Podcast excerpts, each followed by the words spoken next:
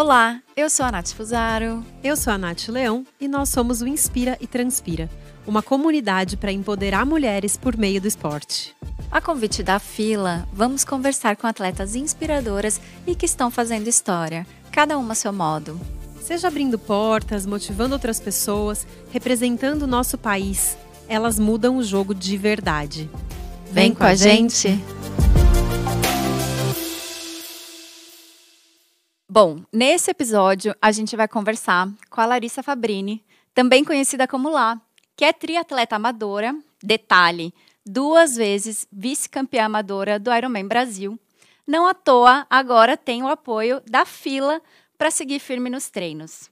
A Lá também é criadora de conteúdo, professora de matemática, empresária. Uau! Lá, bem-vinda. Te apresentei bem ou faltou alguma coisa? Bem, gente, tudo bom?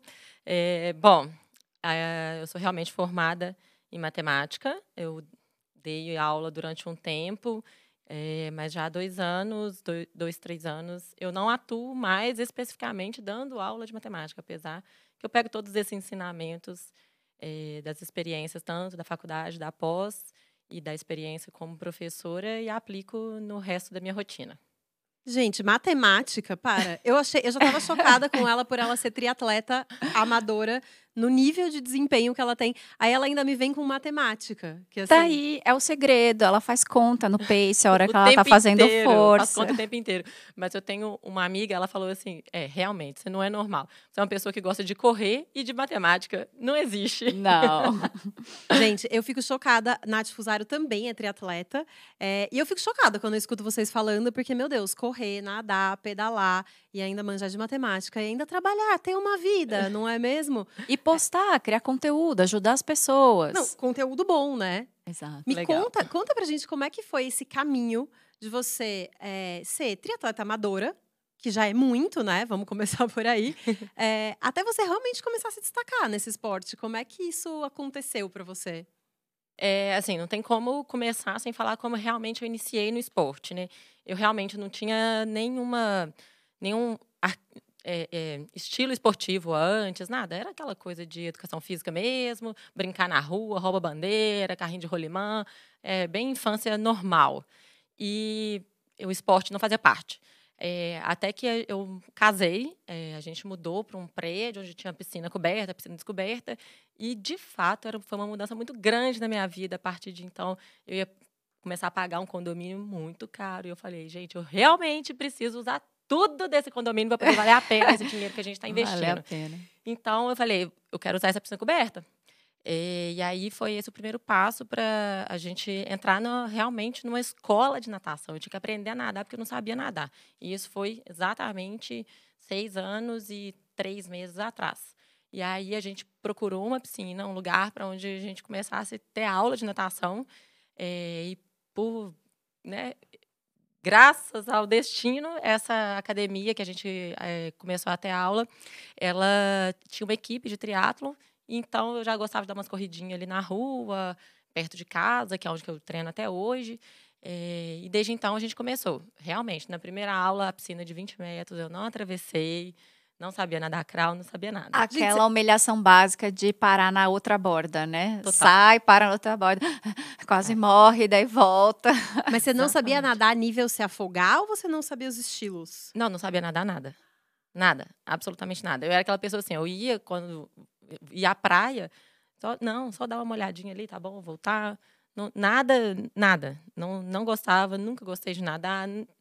Realmente... Menina, esse condomínio devia ser caro mesmo, né? Porque a pessoa não sabia nadar. Mas de, ali, o boleto do condomínio pingou, ela falou, eu vou virar triatleta. Não, e eu ainda pensava assim, gente, olha que romântico, quinta-feira à noite, dar uma, uma nadadinha aqui com o marido, super romântico. Que lindo. E aí você começou a ver os triatletas e começou a se inspirar neles, como é que foi? É, então, aí eu mergulhei nesse mundo, né, literalmente. Aí passei a, os treinos de corrida a fazer com a, com a, equipe. Eu já tinha andado umas pedaladas. Bike eu sempre gostei. Desde criança, eu ganhei uma bicicleta com 5 anos de idade, uma Calais SSI, rosinha, com cestinho e tal, aquela, né? E eu sou de Vitória, do Espírito Santo, mas mesmo assim eu não gostava muito de nadar. E aí mudei para BH com 5 anos. E em BH é morro para tudo quanto é lado, né? Então a minha casa, de fato, era no encontro de dois morros. Então, ou você descia ou você descia. E para voltar, você tinha que subir. Ah. E, e, o mais legal é que eu fiz amizade com todos os meus amigos de infância por causa da bicicleta. Porque eu falava assim, não, vamos descer aqui de bike. E aí a bike perdeu o freio. E a gente, assim, imagina, era, era super divertido. Então, eu sempre gostei de bike. Mas, óbvio, nada... É, nem de treino, né? Era de brincadeira mesmo. Era lazer, né? É, lazer Não total, era assim, de criança. É. Uhum. E depois de um tempo, o meu marido começou a fazer trilha. E aí que foi que a corrida entrou na minha vida, porque ele ficava o sábado inteiro fazendo trilha, eu tinha que arrumar um trem para fazer no sábado. E aí é, eu comecei a correr. Também sem assessoria nem nada, isso mais ou menos um ano antes de entrar para essa aula de natação. É, aí a gente falou assim, não, vamos arrumar uma bicicleta para você. Aí arrumei uma bike, a primeira bike ela era muito ruim, muito ruim. A gente comprou, tipo assim, é, Mercado Livre e tal, não dava nem para sentar, não consegui pedalar nem seis quilômetros nela, terrível, péssima. É, aí mal pagamos o primeiro boleto, já vendemos a bike. É, e aí a gente passou um tempinho, arrumei uma bike de mountain bike. E aí fiz umas trilhas, não gostei, porque lá em BH a trilha é muito forte, né? Lá é Sim. é assim, todos os lugares que você vai é trilha.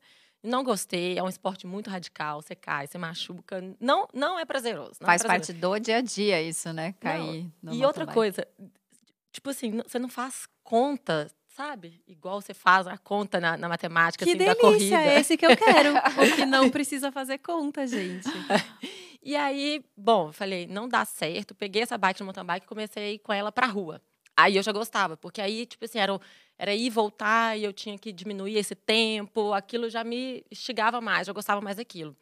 Mas também não estava com a bike certa, e aí vendi essa bike, e foi exatamente nessa primeira academia, nesse primeiro lugar, que eu falei assim: ah, aí eu comecei a fazer é, a bike indoor, né, duas vezes na semana. Aí passou um tempinho, um amigo meu me emprestou uma bicicleta, uma road. Aí depois, nos três meses, eu comprei minha primeira bike. E então, assim, basicamente em três meses de treino de triatlo, efetivamente, vamos uhum. dizer assim, é, eu estava equipada, totalmente inserida, fazendo os três esportes, as três modalidades, né? Porque o esporte é só um. É, mas desde o início, eu eu sou uma pessoa assim que quando eu quero fazer uma coisa, eu quero dar o meu melhor. Então, não Fazer importa. bem feito, é, né? fazer bem feito. Senão, na verdade, eu nem começo. Porque se for... Aí, para mim, não vale a pena. É o meu estilo. É, então, desde o início, eu já queria performar. Não que era assim uma coisa, nossa, eu já quero entrar para competir. Não, nunca é isso. Eu acho que quando eu falo em performar, não só performar no esporte, mas performar na vida. A gente não veio aqui para brincar. A gente veio para aprender para evoluir. Então, já que eu estava fazendo aquilo e gostando muito daquilo, eu imaginei, se eu me dedicar, com certeza, daqui a um tempo eu vou conseguir ser boa. Só preciso de aprender. E Caramba, isso... eu, pera, desculpa, eu tô arrepiada. pausa, pausa pro arrepio da Nath. Gente, eu tô arrepiada, porque isso é muito lindo, isso é muito profundo, porque a gente fala muito disso, né, Nath? Como o esporte ensina pra vida. E ela fala de performar no esporte e performar nas outras áreas. Eu acho isso muito lindo, principalmente pra mulher que concilia tantos papéis no dia a dia, na vida, né? E sabe o que eu acho muito doido, que é outra coisa que a gente é, sempre aborda? A gente, quando te vê nas redes sociais, a gente tem a impressão de que você escolheu um esporte e rapidamente você performou. Então é legal ver essa também essa sua busca por se encontrar em alguma coisa, porque existem diversas relações com diversos esportes, né? Não precisa Sim. ser o triatlon e não precisa ser por performance, mas para você, e você sentia que isso era uma coisa sua desde a infância? Você era uma criança que que queria ali performar, porque eu acho que isso também vem de. Da personalidade. Da personalidade talvez. da pessoa, né? É, eu te falo assim, que eu nunca gostei de perder. isso é. Mas não é o perder em, em relação a não ser o primeiro. Eu acho que a questão do perder é quando você não se dedica para aquilo. Perder para você mesmo. Perder para você mesmo. É bem por aí, porque bom, eu fiz matemática, como vocês sabem, e na escola eu não aceitava não ser a melhor. Em matemática na sala de aula. Quando a prova chegava, se eu não tivesse a melhor nota da sala, tinha alguma coisa errada entendeu? Então, assim, eu lembro, né, de um, de um exatamente uma, uma prova na oitava série, na época não tinha o, nono ano ainda, é, eu recebi minha nota e eu tinha tirado nove e meio. E uma menina da sala, era até minha amiga, não, não é porque eu estava competindo com ela, ela tinha tirado 9,75 e valia 10. Eu falei, não, tá errado. Tá errado. Comecei, revisei toda a prova, toda a prova, e de fato estava errado. Eu achei uma questão lá que estava faltando uns décimos, eu tirei tipo 9,8. Aí eu fiquei tranquila. Mas não era questão de estar competindo com ela, é saber do meu potencial, porque uhum. eu sabia o tanto que eu me dedicava para aquilo. É, então, eu achava que eu tinha que ser melhor. Era, era exatamente isso. Então, sempre foi assim. Quando eu fui para os meus primeiros empregos, que eu trabalhei como vendedor no shopping, cara, me dedicava e muito, e muito. Eu lembro exatamente do primeiro dia quando eu fui atender a primeira cliente transpirava, fiquei vermelha, roxa, nossa, suando frio. Mas eu falei, cara, eu acho que eu posso ser boa nisso, eu quero ser boa nisso, eu vou ganhar dinheiro aqui, porque eu preciso de me sustentar, tenho que ajudar em casa, e vamos lá. E desde então, fazer tudo o máximo que eu podia fazer para ser melhor ali. É isso que eu acho que me inspira tanto.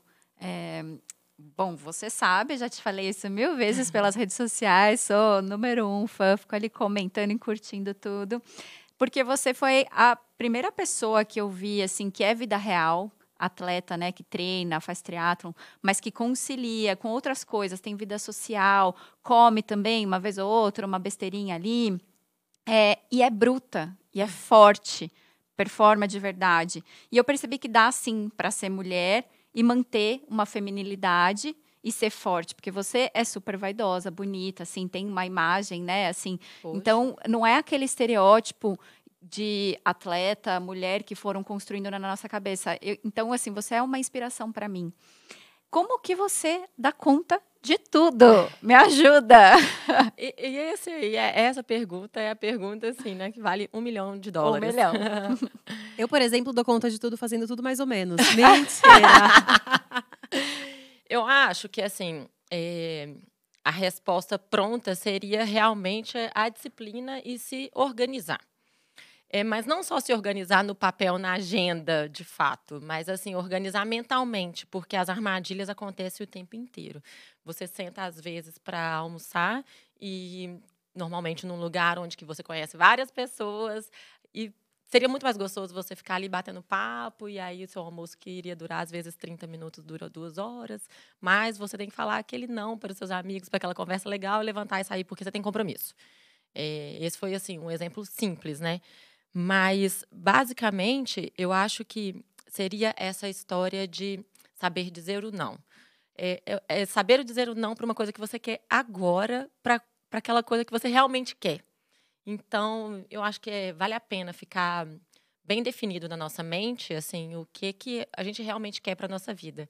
E, de fato, eu tenho escrito no meu espelho, né, du duas frasezinhas já é para falar agora, a gente guarda pro final. Meu amor, esse programa é seu.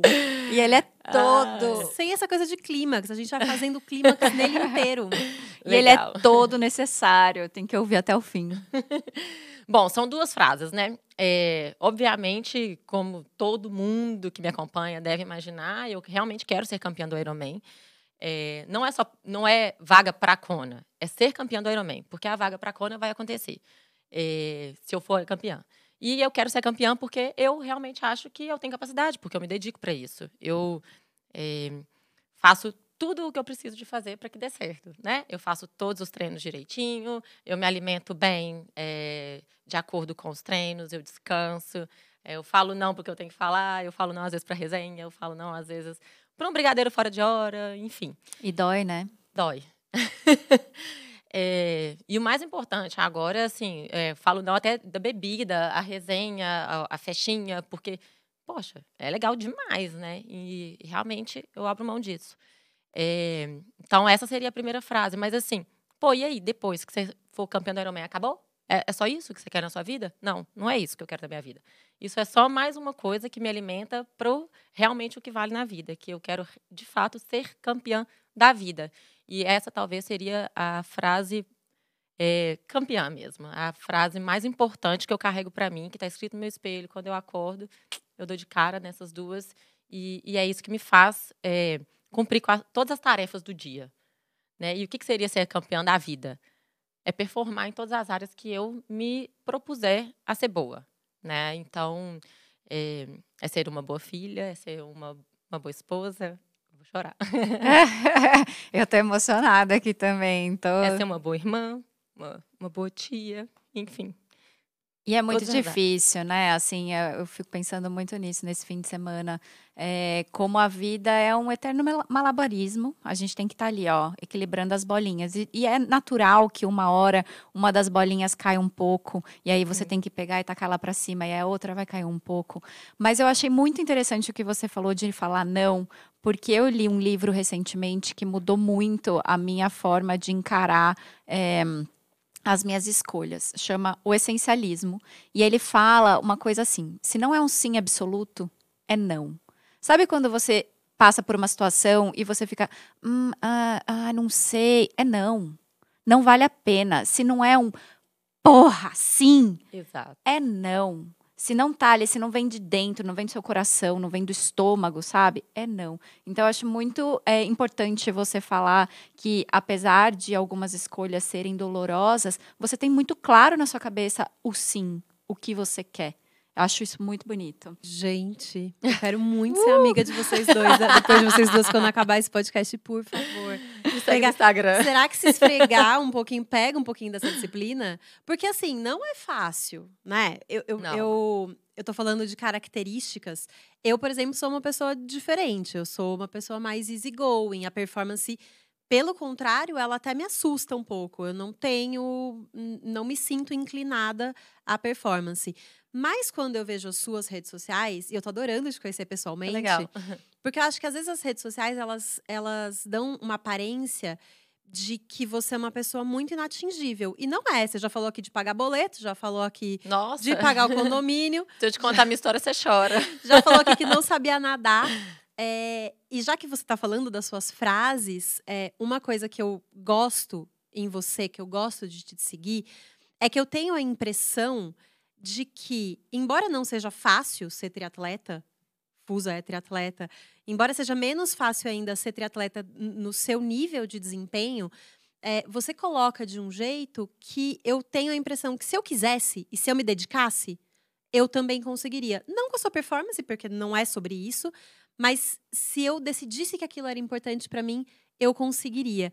E aí queria que você contasse um pouquinho pra gente de como foi essa construção dessa certeza toda que, é, que a gente vive buscando, né? A gente uhum. vive ali meio em dúvida e buscando.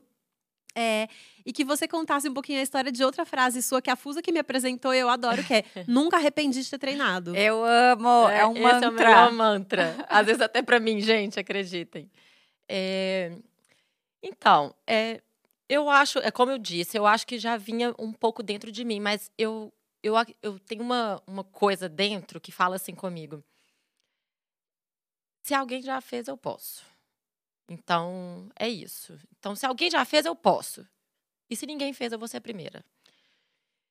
E eu acho que isso vai te alimentando. É, é claro, assim, é, não, não quero passar aqui a história que, poxa, a gente tem que ser um robô. Não é isso. Muito pelo contrário. Eu, cara, eu faço as coisas, é, mesmo sendo coisa muito séria, de forma leve, entendeu? Pô, nós estamos aqui, a gente está trabalhando, a gente está fazendo um conteúdo foda e tal, mas ao mesmo tempo não está gostoso, não está leve, não está divertido.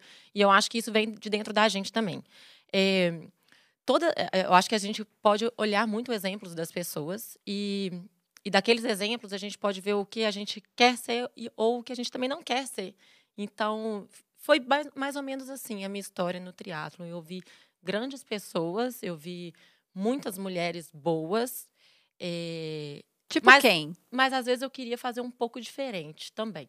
Fala umas mulheres que te inspiram no triatlon. Ó, oh, é, logo no início, uma vez, uma, uma menina falou assim comigo: Nossa, tá correndo lindo, igual a Claudinha. A, Claudi, a Claudinha Drummond, não sei se vocês conhecem, tá? E eu falei assim, poxa, nossa, sério, ela já corre há tantos anos. Eu nem era amiga dela na época. E eu, hoje a gente é amiga e tal. É, eu falei, nossa, Então, se eu corro bonito igual a ela, pode ser que eu um dia corra igual a ela de velocidade.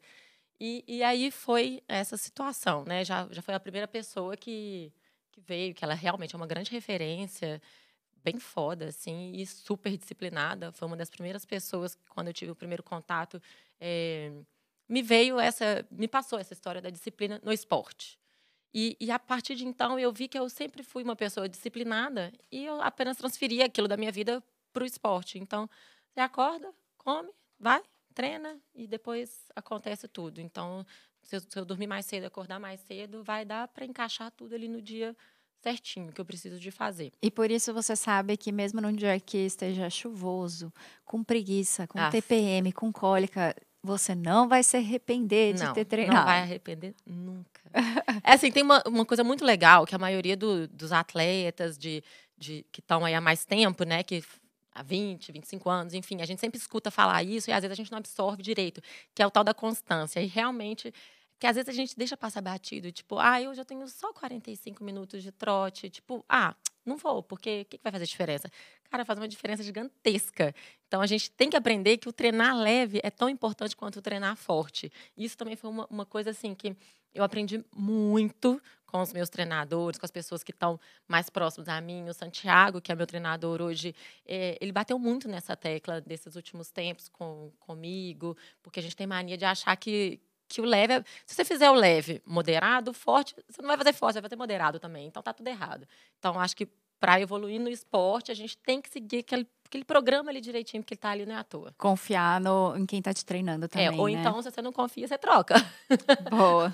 e me diz uma coisa, como é que você lida com frustração? Porque eu tenho a impressão que quanto mais disciplinada a pessoa é, pior ela se sai quando alguma coisa sai do, do, do planejado. Uhum. É, acho que quando a pessoa é mais easygoing, ah, saiu do planejado. Ah, ah tudo bem, eu também nem tava tão é. rígida a isso. E, e, é, quando as pessoas são muito disciplinadas, eu tenho a impressão que é mais difícil. Como é para você lidar com a frustração? E se você quiser e topar dividir com a gente, é, quais foram as suas grandes frustrações nesse caminho de se tornar uma das atletas amadoras que performam melhor no triatlon, assim?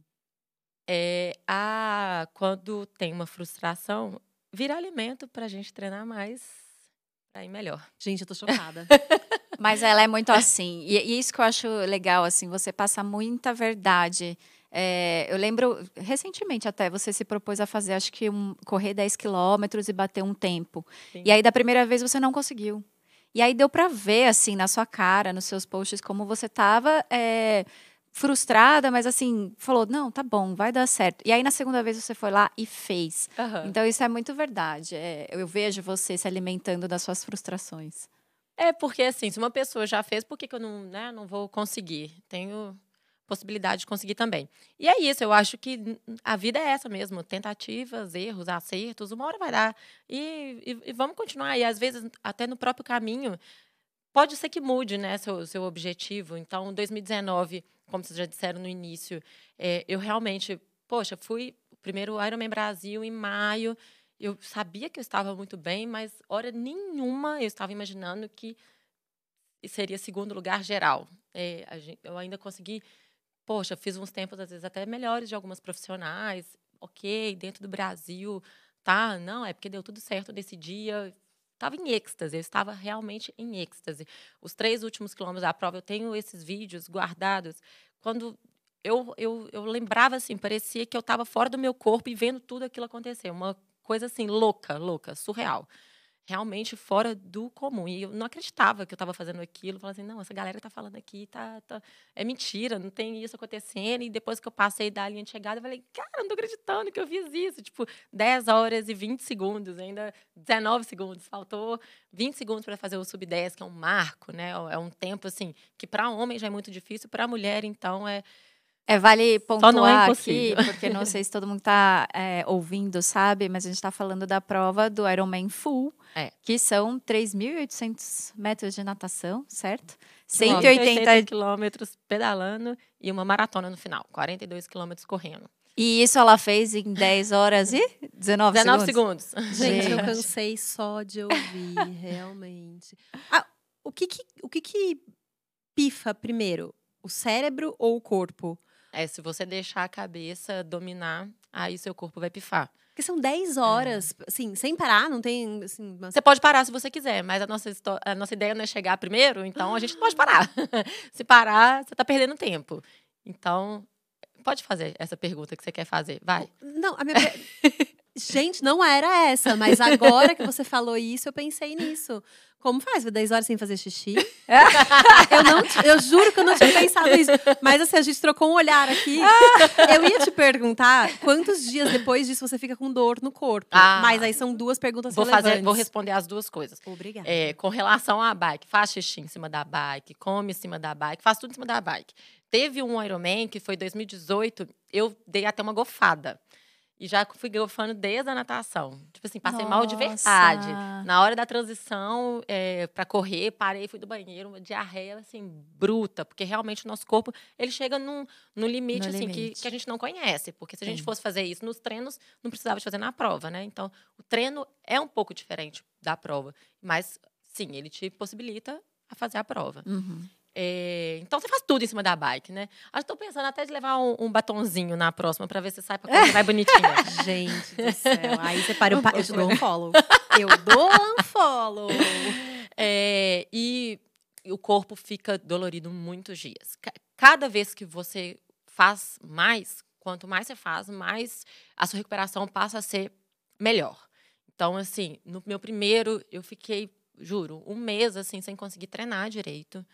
É, aí no meu segundo já consegui ali uma semana. E aí no terceiro Ironman, que foi esse em 2019, pô, já consegui até assim, três dias depois já consegui fazer alguma coisa. Mas eu, eu me dava essa liberdade de uma semana para realmente o corpo recuperar. Recuperando. São muitas descansando. dores, assim. Acordar de madrugada, acordar duas, três horas da manhã com uma fome absurda. É, realmente é, é, é bruto o negócio. E aí, no final do ano de 2019, que eu fui para Cozumel, que foi em novembro, eh, eu fiz a prova e dessa vez, assim, fui eu e uma amiga, foi uma prova incrível, um lugar incrível. Os mexicanos são excelentes, é muita energia igual brasileiro, sensacional. Tava numa vibe muito boa, eu tinha treinado muito bem, eu estava muito confiante. Então, foi, apesar do meu marido não ter ido, eh, que foi a viagem mais com, com uma amiga, até então eu tinha feito sempre tudo com ele.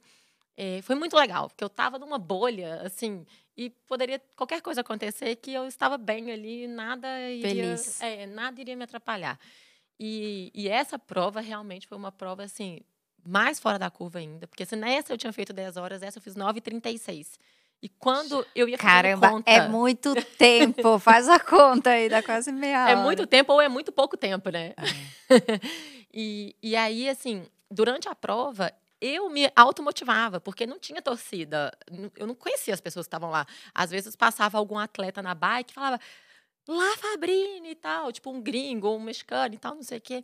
Mas não tinha igual é no Ironman Brasil, que, né, são todos os nossos amigos, todo mundo te conhece, Uhum. seus amigos vão para assistir a prova, é diferente.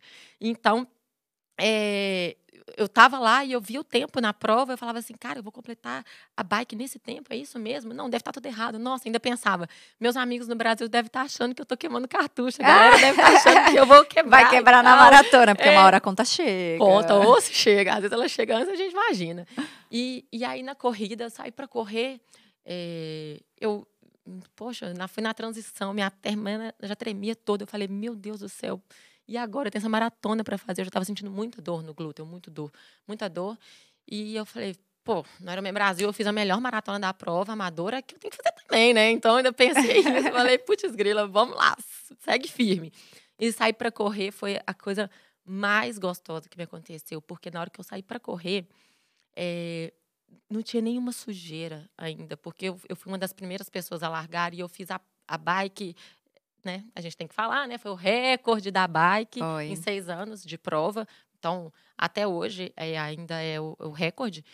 E, então, foi uma bike muito rápida. Então, na hora que eu cheguei para correr, gente, não tinha nada. Os staffs não estavam esperando. Você passava, você tinha que avisar. Ei, me dá água. Porque, tipo, Ela chegou antes do staff, Brasil. Lidem com isso. rápido. Eles que lutem. E a, e a corrida foi muito dolorida, muito dolorida, porque eu já comecei com dor por causa da bike, mas enfim, a gente foi ali a cada quilômetro, é, sentia a dor e falava para mim mesma: eu sou mais forte que essa dor, eu sou mais forte que essa dor. E conclusão. Quando eu vi que eu ia terminar a prova nessas 9 horas e 36, que não passava pela minha cabeça, eu imaginava fazer umas 9 horas e 50, eu comecei a chorar. Os três últimos quilômetros chorando absurdamente, mas chorando de soluçar mesmo, chorando. Assim, eu acho que eu nunca chorei desse jeito na minha vida. E chorava porque eu não acreditava que eu estava sendo capaz de fazer aquilo. Eu falava, caramba, não, não tô conseguindo acreditar que eu estou fazendo isso. E aí eu entrei para o funil para passar no pórtico, é, berrando, literalmente, e terminei, fiz as 9 horas e 36. É, em algum momento da maratona, eu já imaginava que ia acontecer novamente o que aconteceu no Ironman Brasil, que eu seria segunda geral, mas também a pessoa, a menina que ia ganhar seria da minha categoria, que a vaga para Kona é só uma em cada categoria de idade. Amiga, ah, explica, me desculpa. Explica pra gente a vaga pra Kona, que eu estou aqui perdida entre duas triatletas. Me desculpa. A surfista, que tal o quê? Gente, vaga pra Kona. Eu tô aqui sofrendo, eu tô vendo os olhinhos dela brilharem enquanto elas falam. Vocês tinham que ver isso. Eu vou explicar. Não tem. E peço para lá me corrigir se eu estiver errada. Para quem está ouvindo e não, não conhece, é, Kona é uma prova que acontece no Havaí, que é a prova mais icônica do triatlo. É tipo a Copa do Mundo pro futebol, sabe? Mas é um Ironman. É um Ironman. Tá. E é uma competição internacional. Ou seja, os melhores do mundo vão para essa prova. Porque para você chegar lá é tipo a Copa do Mundo mesmo. É uma eliminatória, você tem que conquistar a vaga. Só que para a mulher conquistar a vaga é ainda mais difícil porque tem menos vagas para mulheres. Infelizmente. Obrigada. Por Para que quem que estiver é nos ouvindo, favor corrigir essa injustiça. Já deixamos nosso recado. Gente, até porque se lá Fabrini se estimular mais três pessoas a fazerem triatlon depois desse podcast, que eu já tô quase fazendo a minha inscrição. Só faço, que nunca. Amiga, nadar você já nada muito bem. Obrigada, Correr querida. também. Menos, mais ou menos. Mas sim, existe Já essa injustiça. Existe essa injustiça, ou seja, é, a pessoa que chegou na frente dela era da mesma categoria e conquistou a vaga. Então, apesar dela ser a segunda geral, É. ela não geral conseguiu a vaga. E ter feito a melhor bicicleta, o melhor ciclismo da prova. E a melhor maratona também. E a melhor maratona, ou seja, A natação continuou sendo o nosso pedra no sapato. Mas o que, que a gente fez com isso? Usou de motivação. Usou de motivação. E estamos nadando cada vez mais, não importa quantas provas forem canceladas e adiadas. A gente continua firme no propósito, treinando. Não vou dizer é, exageradamente, porque não é exagerado. A gente segue um plano de treinamento. É, não nada, tudo muito certinho, como vocês podem ver, né? Eu sou bem certinho ali para fazer as coisas. E a gente tem certeza que a evolução acontece e que uma hora vai. Constância, disciplina, você está fazendo tudo. Lá, é, eu acho que é exatamente aí que você muda o jogo, porque ao compartilhar o seu dia a dia, as batalhas e as vitórias, você vem ajudando a desmistificar que o triatlo é impossível. Fez isso por mim. Ai, que bom. Eu tô falando, Nath. gente, eu tô quase aqui me inscrevendo no triatlo. Tem só que começar, não vai mas é porque você não precisa começar fazendo Ironman. Você, na verdade, não é esse o caminho. Precisa começar num menorzinho. Eu, eu tô vendo os olhinhos das duas brilharem. Eu queria que você me contasse também um pouquinho, Nath Fusaro. Aham, não faz essa cara pra mim. Querida, não. isso não Fugiu estava do no script. eu queria que você me contasse também do seu primeiro triatlon. Porque, gente, juro, vocês não estão se vendo. Os olhos de vocês duas brilham. Então, por mais que eu ache, é o que a Fusa disse, é, sim, é óbvio que é difícil, pelo menos pra mim é óbvio, mas vocês passam essa impressão de que não é impossível. Conta aí um pouquinho. Vocês Meu podem, Deus. vocês podem conversar sobre isso. Não, eu vou, só- eu vou só de contar bem brevemente, mas é que eu tive um problema de saúde, eu perdi um rim, tive que fazer uma cirurgia meio às pressas, e eu achei que eu fosse morrer, assim, sabe quando você fala, meu Deus, é, a luz tá ali, ele tá me chamando, Não Eu vá não vou, luz, eu não no posso sentido ir. contrário. eu tive que me é, firmar em alguma promessa, e aí eu prometi pra mim mesma que eu ia fazer triatlon, porque era, eu, eu idolatrava, assim, eu achava... Meu, essas pessoas são fodas. Como é que essas pessoas nadam, pedalam e correm? É muita coisa, é muito. E aí eu falei: ah, quer saber? Não tem nada a perder mesmo. Se eu morrer, morri. Então, eu Já tô quase lá mesmo. já tô quase um pé lá, um pé cá. Então, se eu sair dessa, eu vou treinar e eu vou fazer e vai dar tudo certo. E foi mais ou menos nessa época que eu comecei a pesquisar sobre triatlon, porque eu não sabia de nada. Que eu te encontrei, comecei a te Ah. seguir. E aí eu falei, putz, ela é uma mulher real, ela trabalha, ela tem outras coisas. E eu também me vi assim, pequenininha, magrinha. Falei assim, meu, é, acho que dá, então vamos aí. E fui, comecei a treinar e consegui. É, comecei, fiz a minha primeira prova. E a minha família inteira tava me esperando aquela vergonha, com corneta, Ah, confete. gente, foi uma é puta farofa. É que eu não te conhecia, porque senão teria sido bem pior pra você, acredita em mim. Nossa, Ah, foi faz uma- isso, faz. Passei Não, essa gente, vergonha no é- débito. É, uma conquista. Vou É- providenciar conquista, na é uma próxima conquista. prova. É porque a prova é só a cereja do bolo, né? É uma entrega tão grande. Olha, a gente abdica tantas coisas para fazer isso, né? A gente, pô, é aquilo que você falou, a gente vai ali fazendo um joguinho de malabarismo, tentando equilibrar tudo e de repente, quando você vê, você tá conseguindo, cara. É, não, e foi muito. E é, acho que a Leon perguntou nessa primeira prova porque mudou a minha vida, mudou o meu trabalho, mudou a minha forma de me relacionar com as coisas. E eu me empoderei de um jeito que eu acho que só o esporte é capaz. É isso que você falou. Quando você estava fazendo a prova, você falou: caraca, eu vou conseguir fazer. Nem eu acredito nisso. Acho que as mulheres têm ainda mais isso do que os homens, porque a gente, enfim, é, mil questões, né? De cultura, história, e hum, o esporte faz você é, ser melhor e acreditar que você pode ser melhor, te alça uma ambição. Mas lá, é, queria te agradecer por compartilhar suas experiências e tentar de aj- ajudar de verdade outras pessoas. Você inclui outras mulheres no esporte, no triatlon, sendo quem você é e contando a sua história. Gente, eu Então- aqui vendo de fora, a, a pessoa que não é a triatleta da conversa, é, eu queria dizer que ver mulheres fortes como vocês duas são, é, performando e, e levando isso pra vida e dividindo isso com a gente, sabe? Eu acho incrível quando tem é, pessoas e marcas e lugares e governos dispostos a ter essas conversas e a mostrar pessoas cara, que são inspiradoras, que estão mudando o jogo, porque quando a gente vê isso na outra, a gente isso. acredita que a gente também consegue e que a gente também pode. Então, muito obrigada é, para quem está ouvindo a gente. Espero que vocês tenham gostado, como a gente adorou esse bate-papo. E fiquem ligados porque teremos mais capítulos da série Mulheres que Mudam o Jogo da Fila. The obrigada, lá. Obrigada a vocês, meninas. Adorei o bate-papo. Um beijo. Beijo, gente. Beijo. Valeu.